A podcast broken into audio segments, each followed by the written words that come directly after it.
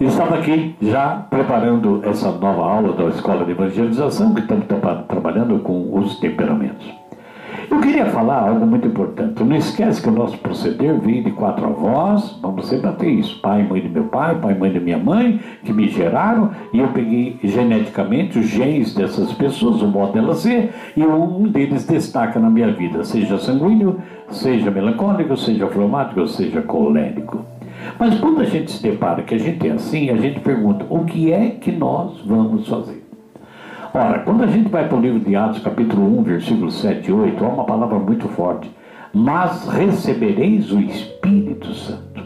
Ora, então, se todos nós temos defeitos e o nosso modo de ser afeta o relacionamento com pessoas, nós precisamos então do poder de Deus. Ninguém Deus não vai tirar o meu temperamento colérico para me dar o fleumático, o calminho. Não, eu trago isso no meu coração.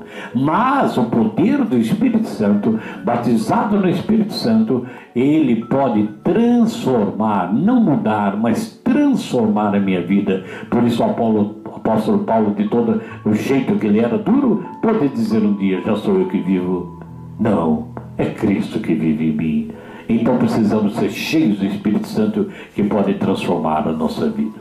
Para isso, nós vamos então buscar algumas orientações de documentos da igreja.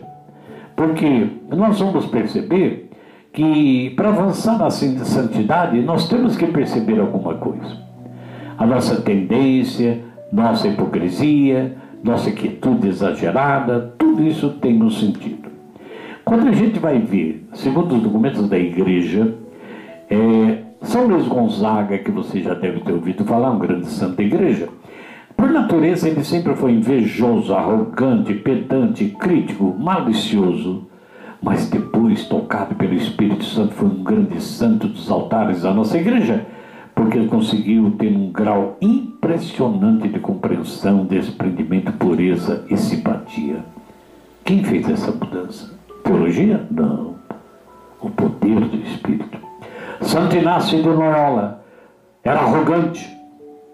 Arrogante, propenso ao rancor, à mágoa, à imposição, irritabilidade.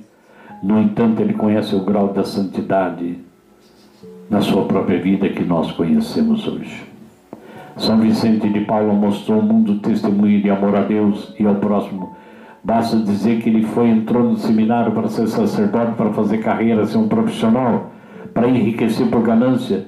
Chegou a negar de receber seu pai, porque era de origem muito pobre, mas depois conseguiu apresentar com orgulho o velho pai agricultor como o melhor dos nobres para sua vida. Quem mudou o coração de São Vicente, que nós conhecemos hoje?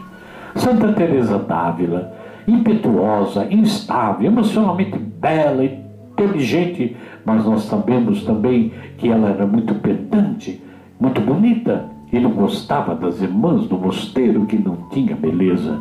O que Deus fez nessa grande mulher que nós somos devotos? Vamos ver então São Felipe Neri. Ah, São Felipe Neri. Vera ele era uma pessoa de bom humor, verdadeiro gaiato, palhaço, inclinado, inconveniente, inoportuno, incontrolado na sua língua. Teve um tempo que Felipe Neri, ele era barbudo, ele rapou metade da barba e o superior chamou na sala, ele entrou de lado e falou, o senhor quer falar comigo ou comigo? Brincalhão, pedante, irritava até os superiores. Parece que ninguém levava ele a sério. No entanto, o que aconteceu com Felipe Neri se tornou realmente uma sepultura de segredo. Humorista sob medida, suave, mas ele estava sempre vivo a serviço do amor com os outros. Quem mudou Felipe Neri? Quem mudou? O poder do Espírito Santo. Amada e amada, nós vamos perceber também nos sanguíneos, nos melancólicos, informáticos, coléricos, tudo aquilo que o Espírito Santo fez na vida de Pedro, Moisés, Abraão, Paulo, eu e você. Então, se eu, Henrique, sou uma pessoa colérica, impaciente, irritada às vezes, cobro demais as pessoas, acho que o que os outros fazem não está legal. Se eu sou uma pessoa muito calma, muito tranquila, demora para fazer as coisas, embora seja eficiente, Se eu sou uma pessoa que reclama de tudo, que eu vejo detalhes e acabo criticando as pessoas porque eu sou melancólico, batido. Se eu sou uma pessoa sanguínea que leva tudo na brincadeira e parece que não tenho responsabilidade, tenho muito medo, não sou capaz de fazer as coisas sem alguém me ajudar, porque eu começo muita coisa e não acabo. O que, que precisa acontecer comigo? Serão remédios? Alopáticos? Homeopáticos? Não. O profundo nosso ser corrompido pelo pecado e pelas tendências me leva, e leva você também, a clamarmos o poder do alto.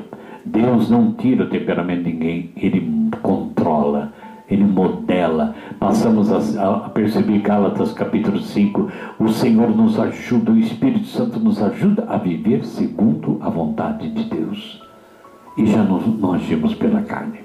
Pensamos o Espírito Santo todos os dias para que o meu modo de ser, o seu modo de ser, seja guiado pelo poder do alto. Amém?